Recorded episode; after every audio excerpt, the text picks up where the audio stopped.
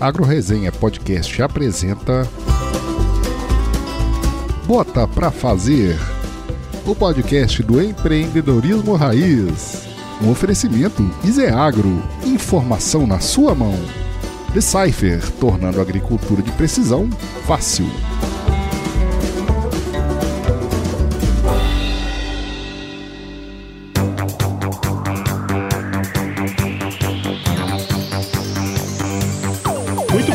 Pessoal. Seja bem-vindo, seja bem-vinda aí você pro primeiro podcast de empreendedorismo agro, que é uma parceria aqui do Agro Resenha com o Easy Agro e também com a Decipher. Aqui a gente vai compartilhar histórias, insights, acertos e também os perrengues aí da galera que tá fazendo acontecer no agro. Então se prepare que a partir de agora a sua próxima hora vai passar com o melhor do empreendedorismo raiz. Bom, dessa vez estamos aqui de novo, né, com os nossos amigos Murilo e Matheus. E aí, turma, como é que vocês estão? Firme e forte. Matando um pouco a saudade de vocês aí, né? Da turma do podcast, do pessoal que tá nos ouvindo. Voltando de carnaval, né? Carnaval agitado pra galera, né? Do agro. É, muita colheita, né, velho? Muito feliz de estar falando com vocês hoje. O bate-papo promete, vai ter muita conversa bacana e muito produtor botando para fazer. Boa. E aí, Murilo, como é que tá? Vamos lá. O principal carro alegórico do carnaval é a colhedeira, né? Essa aí rodou bem, né? Nessa, É, nesse carnaval. É isso aí. Logo depois do carnaval, 15% do ano já passou e vamos ver quem que já cumpriu 15% das metas. É, isso aí. Bom, dessa vez nós vamos estar aqui novamente com um convidado, né? Que é uma proposta aqui do podcast do Bota Pra Fazer, que é o Fabiano Paganella, que é engenheiro agrônomo lá pela Universidade Federal do Rio Grande do Sul e é o CEO da Plantec Agricultura de Precisão e também produtor rural lá no Rio Grande do Sul. Fabiano, seja muito bem-vindo aqui pro podcast. É uma alegria para mim estar participando do, do Agro Resenha com vocês aí. Eu já conheço há um pouco mais de tempo o Murilo, mas então hoje estou conhecendo o Matheus e você, Paulo. É Então, estou feliz de estar aqui com vocês hoje. Espero poder acrescentar aí nesse podcast. e Vamos falar um pouco do empreendedorismo no agronegócio, né? Uma indústria a céu aberto. É Vamos lá. isso aí. É, talvez seja o empreendedor mais. coloca mais risco no negócio aí, né, Fabiano? É, sem dúvida, sem dúvida. Quando chove bem, é uma alegria, né? Mas quando tem É. alguns outros poréns aí da, da profissão. Hoje mesmo eu estava conversando com meus colegas de faculdade e estava dando parabéns, porque, olha, o- a pessoa que escolhe para ser agricultor e engenheiro agrônomo, que quer ter essa indústria céu aberto, é uma pessoa que gosta de risco, né? É, Então, é isso aí. é. Não é só para ganhar dinheiro, né? Tem que ter o amor, senão não aguenta o rojão, não, né?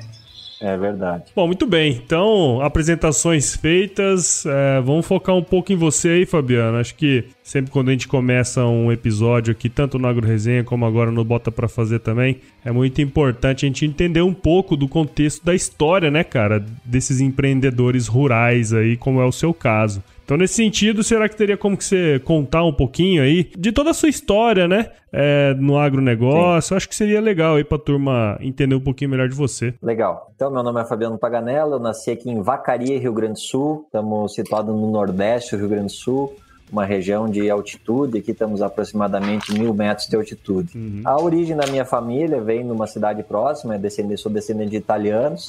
E eles começaram com agricultura em pequenas propriedades, depois mudaram um pouco o ramo. A partir da década de 90, nós começamos novamente no negócio agrícola, onde o meu irmão, o Dante Paganella, ele iniciou esse processo. Dali, na sequência, eu comecei a faculdade de agronomia em 1994, na URGS. Me formei ali em 99 e a partir desse momento a gente já estava no boom do plantio direto. Plantio direto no- na década de 90, ele começou assim a ganhar uma, uma atenção. Eu me lembro que meu irmão, quando ele começou na agricultura, ele era tudo preparo convencional. E como usava muita trifluralina, ele chegava com um macacão amarelo em casa, né? Porque é, tinha que incorporar o herbicida e, e aí tinha que rezar para não dar uma chuva forte, para não levar tudo a terra.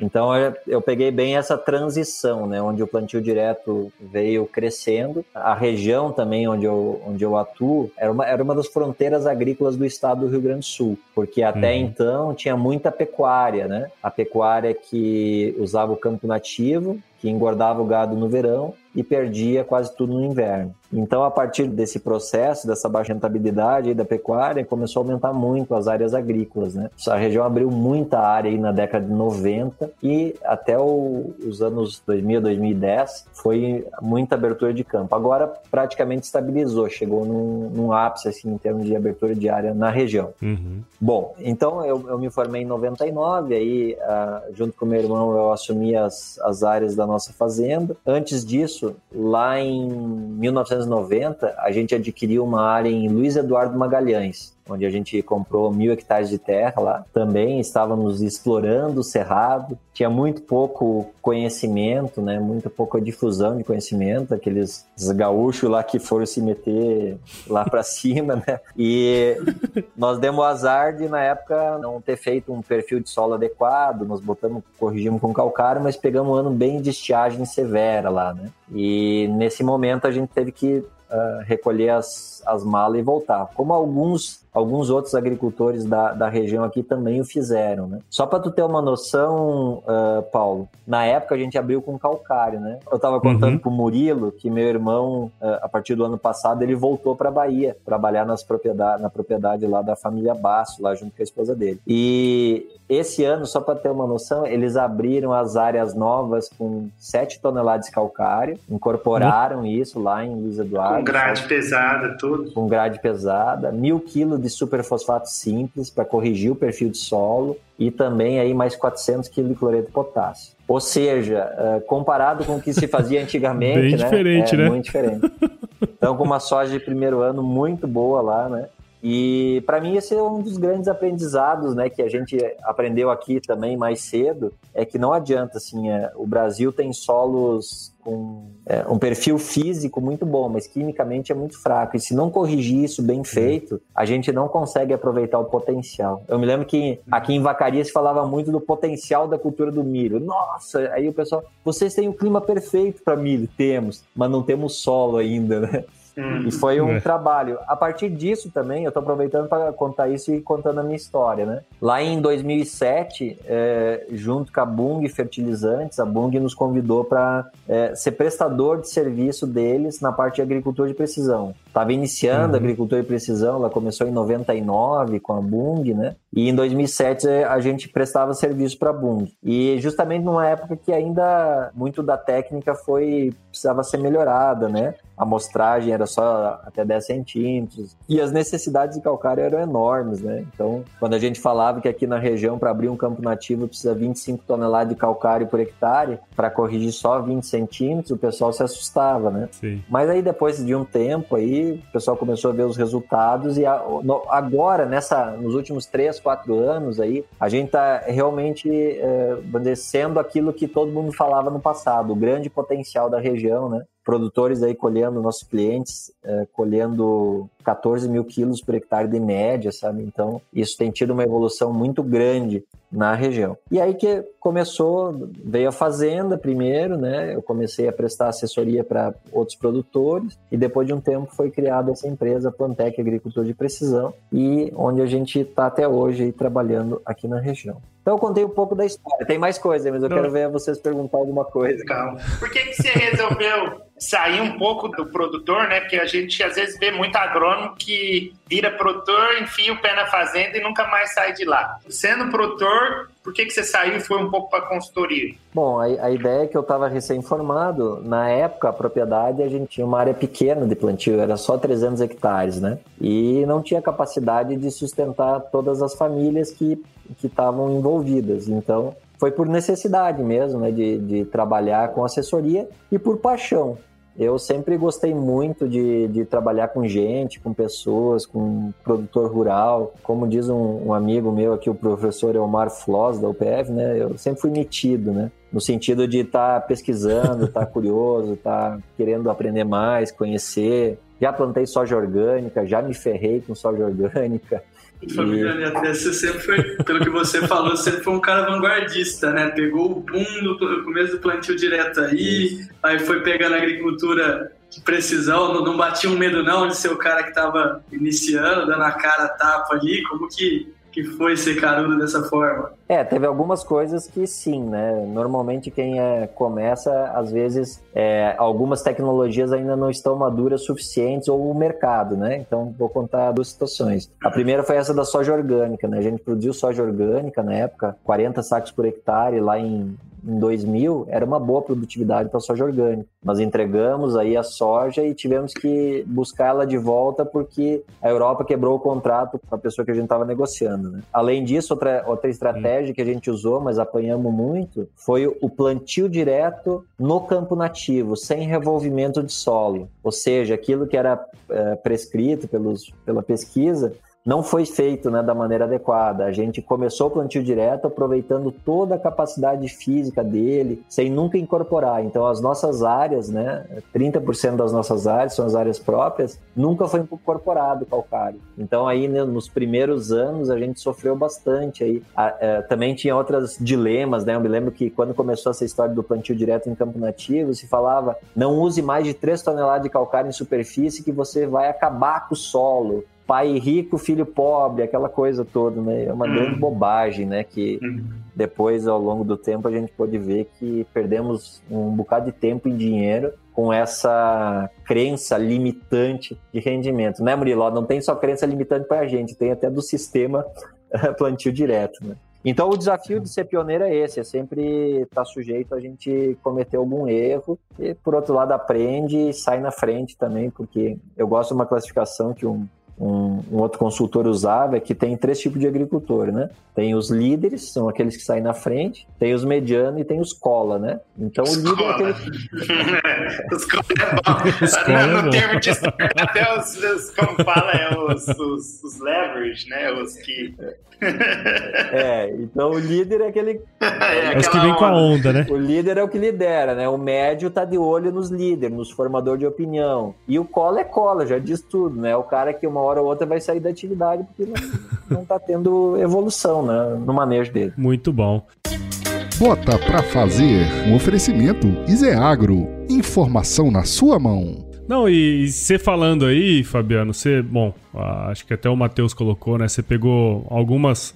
No meu ponto de vista, o plantio direto ele foi uma das tecnologias que revolucionaram a agricultura no, em, nos trópicos, né? Logo depois, você começou já nessa parte de, de agricultura de precisão, que também tem muito a ver com a tecnologia, mas do ponto de vista, vamos dizer assim, mais tecnológico, né? De, de, da forma como produzir. Como que você enxerga novos desafios quando se fala em tecnologia? O que, que você acha que vem pela frente, né? Porque a gente passou por vários eventos, né? Revolução Verde, plantio direto, a parte agora de tecnologia mesmo, do ponto de vista hardware, sensor e tal. O que, que você vê que vem pela frente aí? É uma, é uma área que eu gosto de, de estudar isso, são essas tecnologias. Mas vou te contar uma história, porque com a história a gente consegue exemplificar bem as situações, né? Em 2015 eu tive a oportunidade de participar do InfoEg, é um evento de agricultura de precisão lá nos Estados Unidos, onde uhum. reúne o país inteiro lá, os agricultores, as pessoas ligadas a esse ramo, né? E naquele ano, das 60 e poucas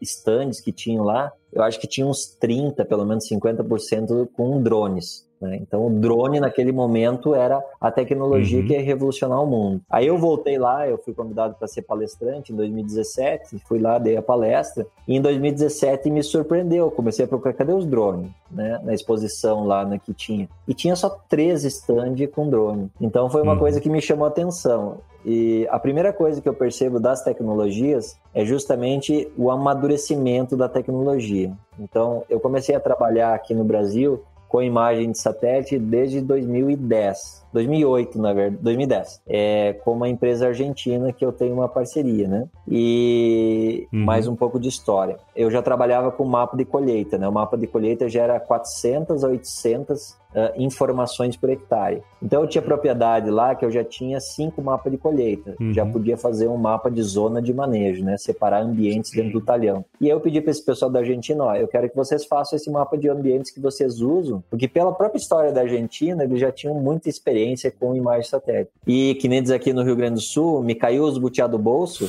quando, quando eles me mandaram o arquivo de ambientes dele estava perfeito, entendeu? Encaixou que nem uma luva no arquivo de ambientes que eu tinha feito com cinco mapas de colheita. Então Usando eu imagem de satélite. Uhum. isso, imagens de satélites Legal. históricas, Murilo, né? Eles Sim. usaram É. essas imagens para fazer esse mapa de ambientes. E aquilo me chamou a atenção. Opa, tem fundamento esse negócio. Os caras não, os hermanos são tão espertos, né? um pouco na- É, mas é, é- é bem legal isso. Hoje é bem, bem bacana essa- essas ferramentas que existem, né? É. Mas assim, tem uma dificuldade nisso, eu acho, do uso, né? A gente até estava com você aí há um mês atrás lá no encontro que a Associação de Agricultura de Precisão promoveu, bem legal, por sinal, bem, bem muito bom. E aí a gente vê que assim, tem lá 100 produtores que são os top do, do SESB, né, que é o Comitê Estratégico Soja Brasil, para quem não sabe, que colhe acima de 100 sacos por hectare. Só que a média Brasil Conab é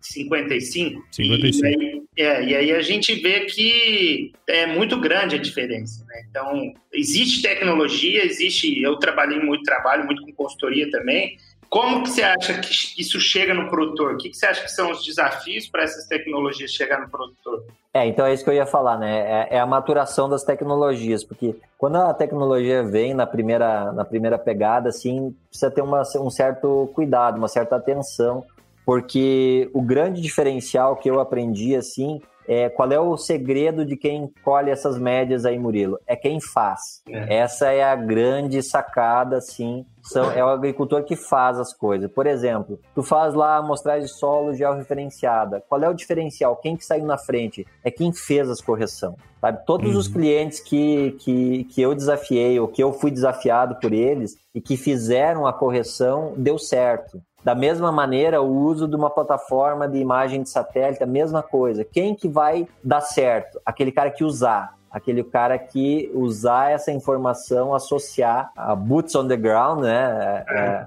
a prática, a ir lá e fazer, efetuar alguma coisa, né? Foi esse caso do vídeo que eu mostrei para vocês aí dessa outra plataforma para fazer prescrição de nitrogênio em taxa variável. Então, assim, quem que vai ver a diferença no uso da tecnologia? Aquela pessoa que usar. Talvez aí para tua região, Murilo e do Paulo, aí tem muito mais pessoas usando já uh, com biofábricas, uhum. né, para produzir uh, insumos biológicos e aplicar na fazenda um custo mais interessante. Mais acessível.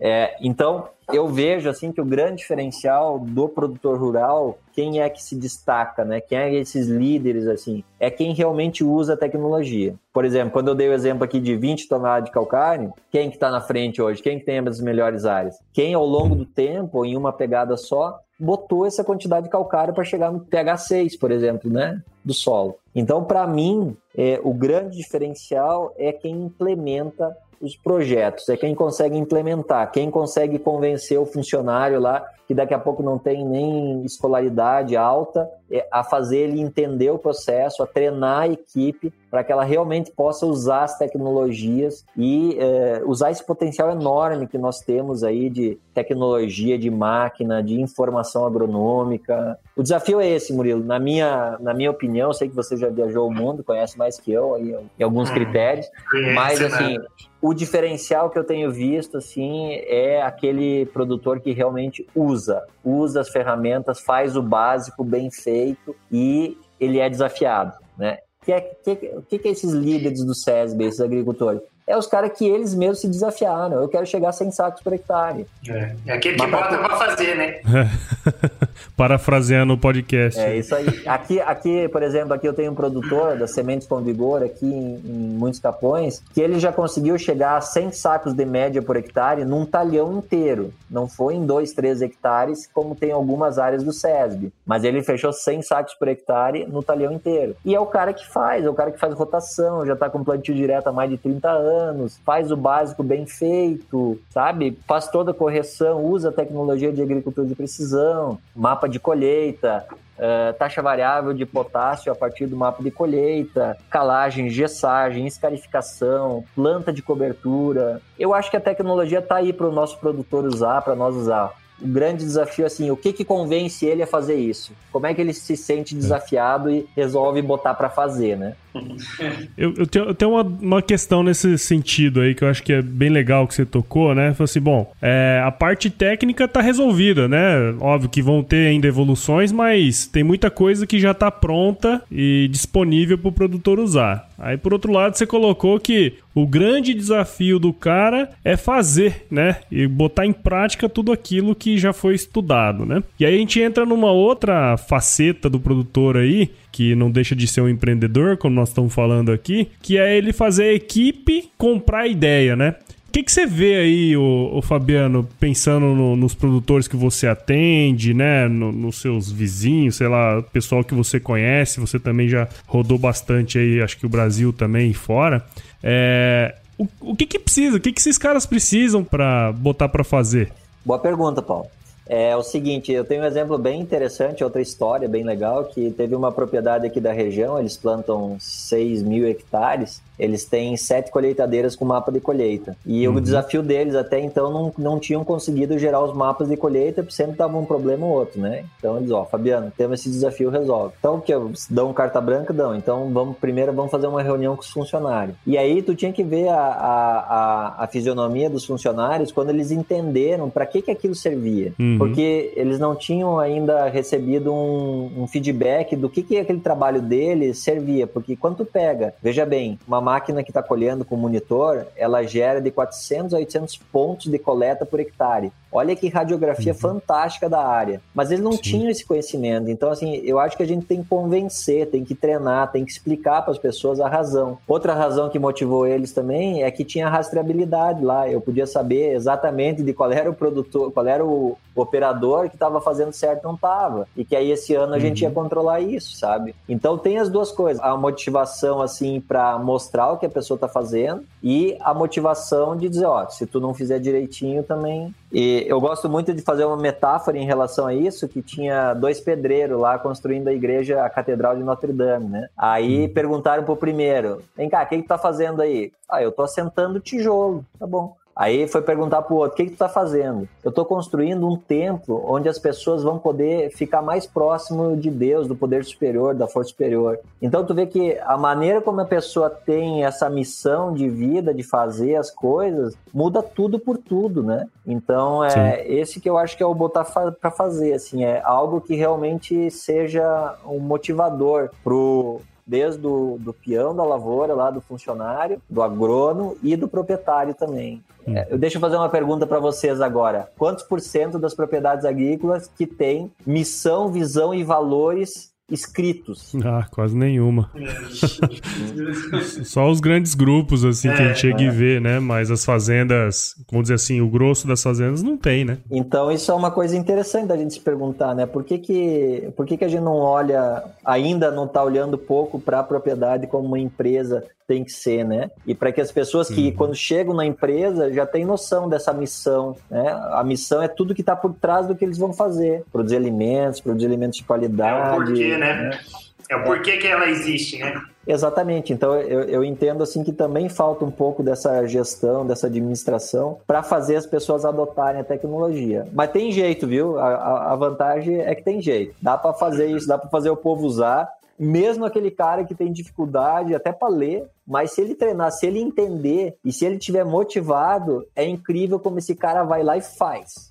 E isso que é o grande papel né, do, do produtor como gestor de pessoas também, né? Linguagem, empatizar com, com um problema real, transformar todo esse desafio numa, numa grande oportunidade e render, né? Acho que gestão de pessoas, assim como você falou, Fabiano, né? acho que é o, um dos grandes caminhos que a gente tende a trilhar nesses próximos anos. É, isso, isso aí eu acho fantástico, Matheus, que é uma coisa que eu aprendi muito, sim. Eu sempre fui, é, quando era mais novo, era produtor, depois fui consultor, sempre fui mais bota no barro, né? Pé no barro. Depois que eu fui empreender no, na, numa startup, que eu peguei várias técnicas de gestão de startup, de metodologia Lean, isso é muito bem aplicado no agro. Hoje a gente tem até implantando isso para fazenda, tarefa, sprint, fazer as coisas no momento certo. Eu acho que você é um cara que eu sei que a gente conhece tudo, é muito essa parte de coaching, de comportamento pessoal, que eu acho que cada vez é mais fantástica para aplicação nas pessoas, né? Às vezes, como você aplica isso um pouquinho na consultoria, seria bacana você comentar um pouco o que, que é o desafio. Certo. Às vezes você chegar no gauchão tradicional aí, como você chega para ele e fala que você vai fazer um processo de coaching ou não é assim que você faz? É. Nem fala em coaching, né?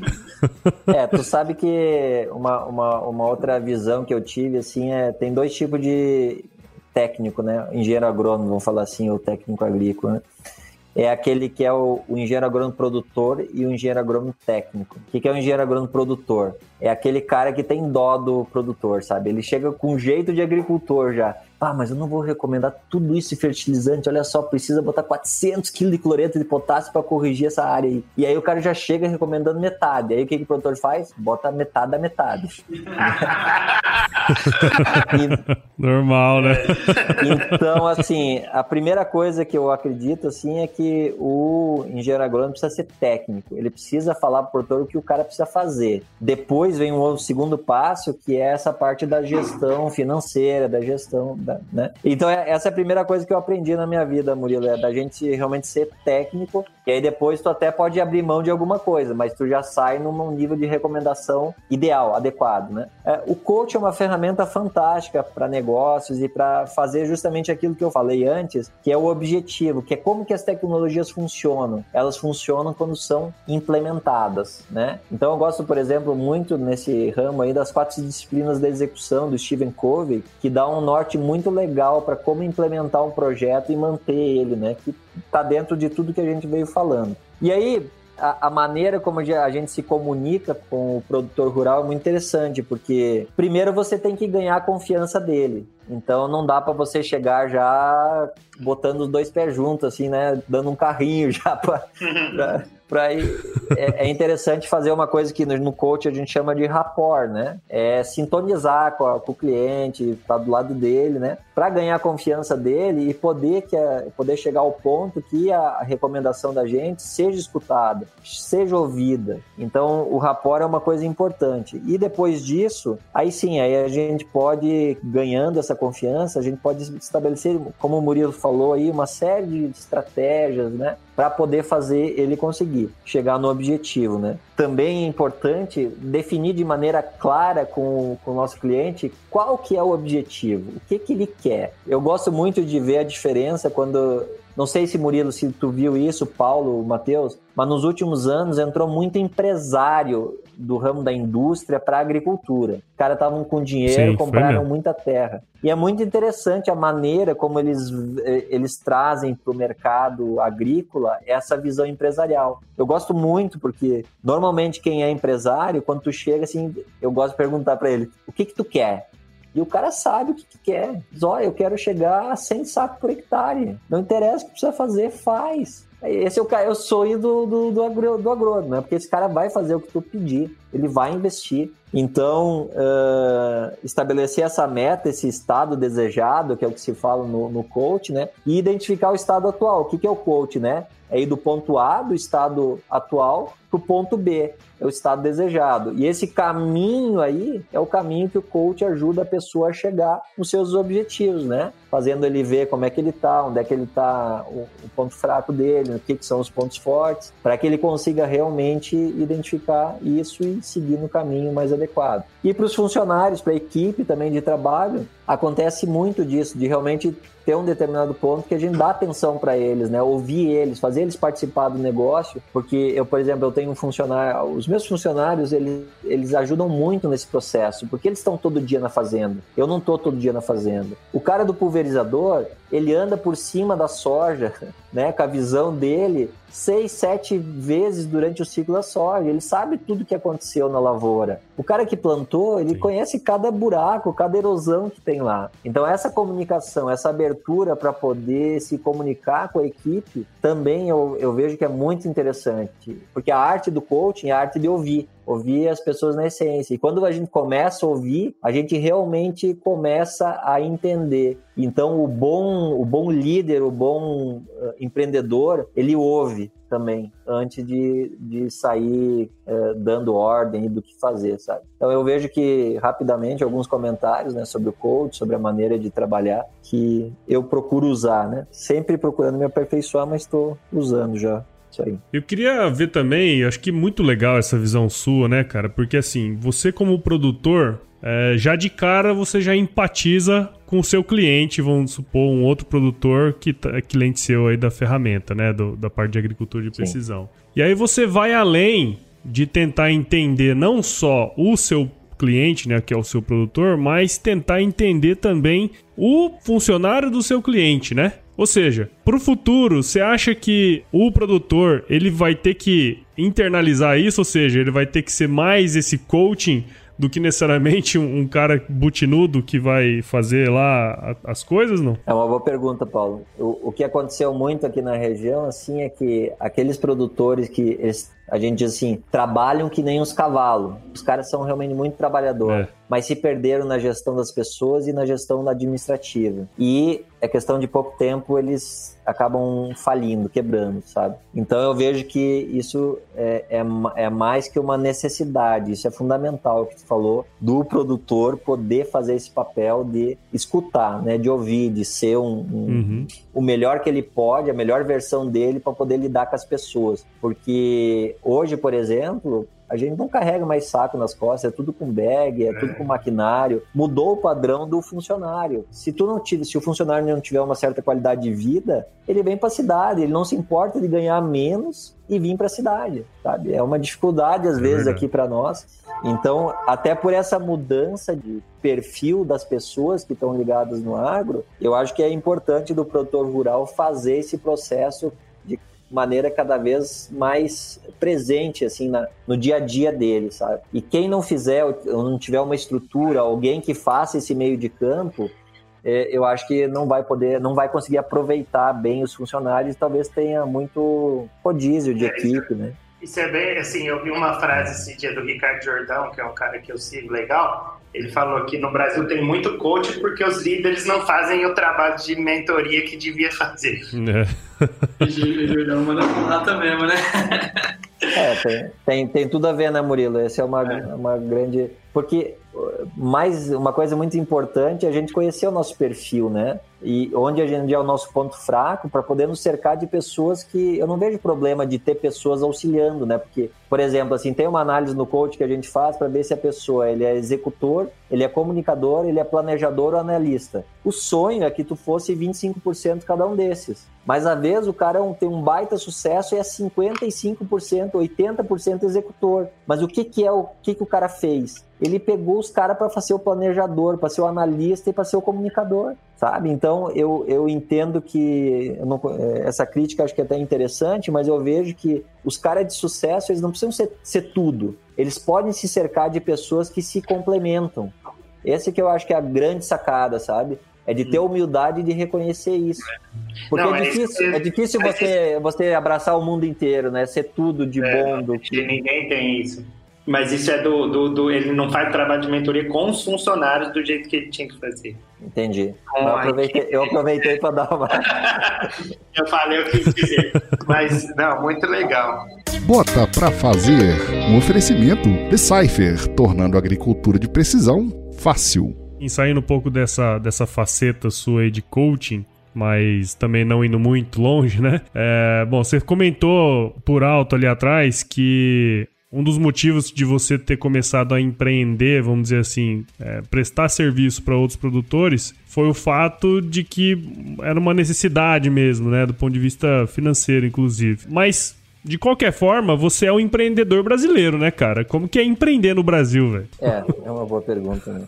Eu venho numa família que eu tive uma certa vantagem porque eu tive pessoas me auxiliando, assim, me, me orientando, né? Mas o empreendedor no Brasil, ele sofre um tanto no começo porque é ele que começa, né? Ele, talvez mais uma, duas pessoas. E à medida que o tempo passa, tem que se profissionalizando, né? E esse entendimento hoje pega a parte fiscal do empreendedor e tem que conhecer muito bem para não ter problema, mesmo na área agrícola também. Então, uhum. uh, a parte de gestão também, quanto mais a gente profissionaliza nesse processo, melhor. Então, uh, o, o, o, empreendedor é bem o botar para fazer, né? É o executor. É. Mas daí ele precisa estar cercado de pessoas que auxiliem a fazer o resto. Por exemplo, o meu perfil é executor e comunicador. O que, que é meus pontos fracos? Analista. Às vezes eu tomo uma decisão sem analisar muito bem. Tomava, né? Agora eu já estou me cuidando para não fazer mais esse, isso aí. Então, o planejamento. Então, assim, eu acho que o empreendedor, uma missão dele assim, é se conhecer. Se, for, se tiver dois, três sócios, uhum. o cara uhum. se conhece e sabe procurar as pessoas que vão auxiliar ele a fazer o processo da melhor maneira possível, acho que daí sim fica perfeito. E a própria startup, a própria empresa que ele está gerindo, ela vai ter um crescimento, uma alavancagem muito boa, tá? muito boa. É, é, veja vocês aí, agroresenha e bota para fazer, né? É, talvez vocês tenham perfis diferentes, isso que faz a grande sacada desse, dessa união de vocês aí. Então, eu ainda digo assim que o autoconhecimento do empreendedor, dele se conhecer, é fundamental, porque as técnicas de gestão e administrativa a pessoa tem, é, já está estabelecido, tem uma série de, de, de, ferramentas. Mas se a pessoa se conhece, Paulo, é uma grande sacada, é uma grande sacada para ela conseguir realmente alçar voos maiores. Porque tu imagina o um empreendedor que tem medo, que tem receio, ou que não fez um planejamento uhum. adequado, ou que não analisou o mercado. Pega o Murilo aí, o Murilo fez agro. Imagina se o Murilo não tivesse planejado aí pelo menos um ou dois anos de capital de giro para se virar com a Isagro, né? Não vai, o, o, cara vai, vai parar no meio do caminho. Uhum. Então eu ainda penso assim que Sim. passa pelo pessoal, assim, pelo pessoal do empreendedor, dele saber o que quer e ter muito autoconhecimento embutido nele. Eu acho que o maior investimento que o empreendedor pode fazer é nele mesmo e nas pessoas que estão próximas a ele. Aí, com certeza, essa empresa vai alçar voos muito bons. O desafio é esse, né? Tem imposto para pagar, tem a parte fiscal, é. tem burocracia, mas assim, quando a pessoa quer empreender e conhece, se, conhece, se conhece e tem uma missão boa, uma missão adequada que realmente faça ela é, ser um imparável, né? Eu acredito que daí supera todas essas barreiras, essas dificuldades, essas limitações que podem aparecer no meio do caminho do empreendedor. Legal, muito bom, hein? E você tá falando, eu tô lembrando aqui, né, das outras entrevistas que eu já fiz lá pelo Agro Resenha, e é interessante como o autoconhecimento sempre entra como fator chave no desenvolvimento profissional. Por incrível que pareça, né, cara? Então, assim, a gente fica muitas vezes focado em, em, na parte técnica, em conhecimento da produção ou qualquer coisa relacionada ao seu trabalho e esquece muitas vezes de estudar você mesmo, né? E aí acho que mora é o pulo do gato, como você falou, né? Porque pega eu como empreendedor na fazenda, assim, eu já chamei, eu tenho um fitopatologista que eu chamo ele quando eu preciso para ele olhar a fazenda e me ajudar a tomar a decisão. Faço a última aplicação na soja ou não? É, é muito em conta, entendeu? Vale a pena isso. Uhum. Vale a pena a gente. Agora, imagina se eu não me trabalhei ainda e eu penso que eu tenho que fazer tudo. Eu vou quebrar cara, vou gastar mais, vou é. gastar menos, vou perder por doença. E, e, daqui a pouco é tão em conta chamar um profissional para te auxiliar a fazer parte do processo que é tão. Essa é uma questão do empreendedorismo hoje. Às vezes tem tanta especialidade e tem tanta gente boa no mercado que sabe fazer aquele item lá de uma maneira com maestria, que tu ganha um tempo fenomenal para poder fazer o teu negócio crescer, né? Isso aí. É. E como que é o Fabiano produtor hoje lá? Você tem você falou que você, seu irmão foi lá para Bahia, você teve que focar um pouco mais. Qual que é os perrengues aí que você está passando? É engraçado porque talvez o Murilo lembre da história, mas eu quando meu irmão falou que ia para Bahia, daí porque o que que acontecia? Eu fazia a parte de planejamento e ele fazia a parte operacional. E eu demorei um tempo a digerir isso, tive até uma gastrite aí para para poder dar um tempo. Né? Eu me lembro o dia que eu fiz o exame lá, endoscopia, a melhor sensação que eu tive foi depois que eu acordei na endoscopia, aquela sensação de anestesia assim, que maravilha, né? Aí parou a dor e eu consegui botar a cabeça no lugar. Então, assim, é claro que quando a gente tem uma mudança no, no, na empresa, né, de quem faz a gestão das pessoas, isso gera um trabalho a mais. Mas já estamos se organizando aqui, aí eu passei a fazer todo o operacional e, e, a parte de planejamento e gestão. E isso foi uma coisa boa, porque daí o que, que eu fiz? Eu comecei a, a da outra empresa que eu tenho, da, da Plantec, eu comecei a contratar e ver a vantagem de ter é, pessoas fazendo venda fazendo outro processo que eu acumulava. Então, Murilo, o grande aprendizado que eu tenho tido assim nisso é assim planejar mais, né? Analisar melhor com, com as informações que eu tenho, me cercar de pessoas que meu irmão era muito bom na parte operacional, né? Conhecia muito máquina. E eu não sou tão bom em máquina, eu sou bom em planta, solo. E aí eu tenho que me cercar de aconselhamento dele, de outras pessoas que me auxiliam. E com isso eu estou dando, tô dando o meu jeito aqui de fazer, de cuidar da lavoura, de fazer, produzir. Esse ano aqui a gente está atravessando uma das piores estiagens que a gente teve aqui na, na região. É, hoje mesmo eu tive nas lavouras aí, as percas no milho são grandes. O ano passado a gente teve lavoura de 230 sacos de milho por hectare no sequeiro. Esse ano é bem possível que a média aí fique em 50% disso. E na soja também, né? Agora deu uma chuva há uns 3, 4 dias atrás, mas a perda já está grande. Então, o desafio do produtor rural também é ter um pouco de reserva, ter um pouco de gordura e manejar, investir no que dá retorno, né? Porque é, nós mesmos seguramos o investimento em maquinário, estamos segurando aí um tempo para ter resultados melhores e vamos investir em solo ainda, né? Em correção do que precisa para colher mais, porque daí se tu tem um resultado melhor, uma estabilidade melhor, depois fica fácil para investir em maquinário. E aqui na fazenda também estamos usando muito terceirização. A gente tem uma colheitadeira para mil hectares e não dá conta, né? Então a gente contrata colheita terceirizada, é um custo muito interessante. A Argentina, eu visitei propriedade lá com 16 mil hectares, 100% terceirizado, né? Então lá ele já tem essa cultura. Aqui no Brasil, acho que a gente precisa disso, uma cultura melhor do produtor fazer isso e também do terceirizado também prestar um serviço de qualidade. É isso aí, o desafio é esse. Esse ano vai ser um ano mais complicado para nós aqui. Outra coisa difícil que a gente passou também aqui, a nossa fazenda foi assaltada, é, fizeram um funcionário de refém, é uma coisa que a segurança na propriedade agrícola é outro desafio que a gente precisa incrementar o produtor rural tem que pensar nisso. Quer ver uma coisa simples, Murilo, aqui? É, assaltaram um banco de uma cidade aqui, pertinho aqui de, de onde eu planto, chama Pinhal da Serra. Roubaram 15 mil reais. Só da minha propriedade, eles levaram 120 mil reais em produto. Então, então tu veja que o, a própria Brigada Militar comentou que é muito mais fácil para eles, é muito menos risco de, de ter enfrentamento com a polícia, roubar uma propriedade agrícola, do que roubar um banco de uma cidade pequena. Porque hoje tu leva produto para aplicar na lavoura, uma caminhonetada de produto, assim, de insumo, dependendo do produto que tá usando, tu, tu leva aí 80, 100 mil reais para um é. dia de aplicação, dois dias de aplicação. Então isso é uma coisa séria, assim, que preocupa nós muito, né? E, apesar da gente não morar na fazenda, mas a gente vai, é, sei lá, duas, três vezes por semana na fazenda, tem o pessoal que mora lá na fazenda, isso assusta os funcionários. É uma coisa bem complicada, assim, na, aqui na região. Eu sei que em outros lugares no Brasil já tem uma entrevista no outro site sobre o assunto também, é uma, é uma coisa recorrente a nível de Brasil Brasil. E o produtor, nós como produtor, temos que estar atento, temos que dificultar ao máximo, temos que aquela paz e tranquilidade que era da fazenda, aquela paisagem bucólica, não tem ninguém lá, tem que mudar. Os caras estão monitorando a propriedade agrícola até com drone já. Tem já é. alguns casos de monitoramento do, do...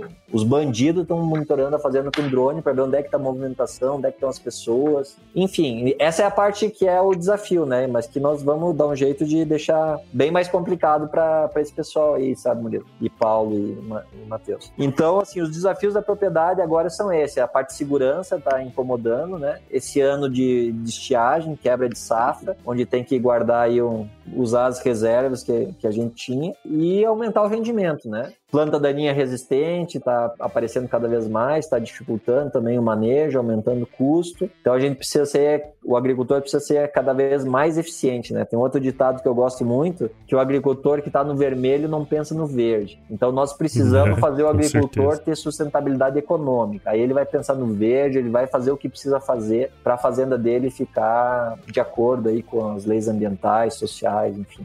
Muito bom, muito bom bate-papo, hein? Mais alguma coisa aí, pessoal? Antes da gente entrar aqui para nossa, nossas dicas valiosas? É, acho que um pouco, se puder, a gente é, participa da mesma associação, da NUFID, né, Fabiano? Fabiano é vice-presidente, foi presidente. É, o Prudência já entrevistou vários no fio de anos aí, que são líderes agrícolas, acho que é legal. É, e a gente vê, tem uma visão global da, da agricultura. E o que, que você pensa para o futuro? Se puder resumir aí, o que, que é seu foco? O que, que você está focado em fazer no médio prazo aí, Fabiano?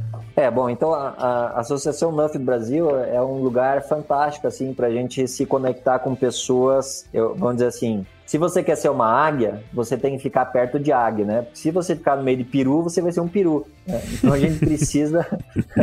e, e, assim, na, na Nuffield, uh, eu mesmo tive a oportunidade de me conectar com líderes da agricultura ao redor do mundo, né? E aqui no Brasil também, eu, uh, eu já tô com 43 anos, mas tem o pessoal mais jovem, assim, pô, gente muito legal, cabeça aberta, com uma visão da agricultura, né? Eu vejo o Murilo aí que viajou o mundo e os outros uh, escolas scholars, que os outros no anos que já participaram dessas viagens aí. Então eu acredito que é o que a gente está falando, né? Formar líderes para a agricultura. A sociedade precisa nos ver como agricultor com uma, com uma missão da mesma maneira que a gente vê, sabe? Essa missão apaixonada, essa paixão, esse amor que a gente tem pela terra, pela produção de alimentos. É, nós precisamos melhorar muito essa parte de comunicação do agro ainda. Já melhorou um tanto assim nos últimos dois anos, mas ainda precisa precisamos fazer isso de uma maneira melhor para que realmente chegar na sociedade essa informação. Então é isso, Murilo. Eu acho que o, o desafio assim é, é o autoconhecimento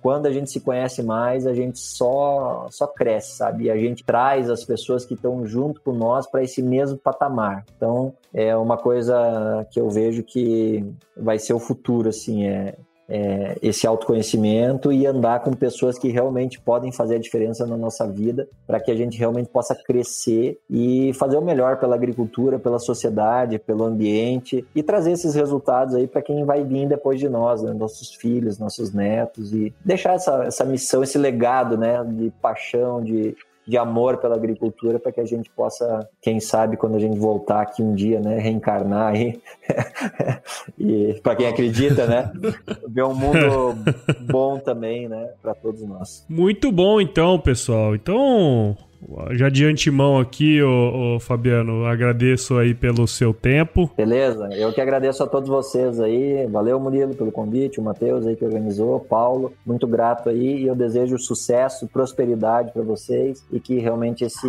esse canal, essa parceria de vocês cresça cada vez mais. Agora vamos entrar no nosso bloco aqui de dicas valiosas, pode ser? Muito bom. Então, já aproveitando que você está comentando aí, Fabiano, é, deixa uma dica aí pra gente, valiosa aí pra, essa, pra esse mês aqui de março. Beleza. A grande dica, assim, valiosa para esse mês de março, assim, na parte agrícola, é a gente planejar o manejo de solo, fazer a amostragem, coletar solo, fazer as correções que são precisas, porque a safra que nós estamos colhendo agora começa um pouco antes de finalizar a colheita já nesse planejamento. O sucesso que nós estamos colhendo agora começou lá no ano passado, antes de começar a trabalhar o solo. Então, a, a dica valiosa que eu tenho aí para os ouvintes aí desse podcast é essa. Começa a planejar agora o sucesso que tu quer ter lá no monitor de colheita, lá chegando a, a 80, 100 sacos de soja por hectare ou mais. Vamos começar agora, vamos planejar, vamos botar a mão na massa. Se você pudesse é, dar uma dica de um livro, alguma coisa, para o cara começar a se atentar nesse, nesse sentido aí, o que, que você daria? Os Sete Hábitos das Pessoas Altamente Eficazes, do Stephen Covey. É uma obra muito interessante para a gente, é, como tem o sétimo hábito, afiar o machado, para a gente estar tá realmente bem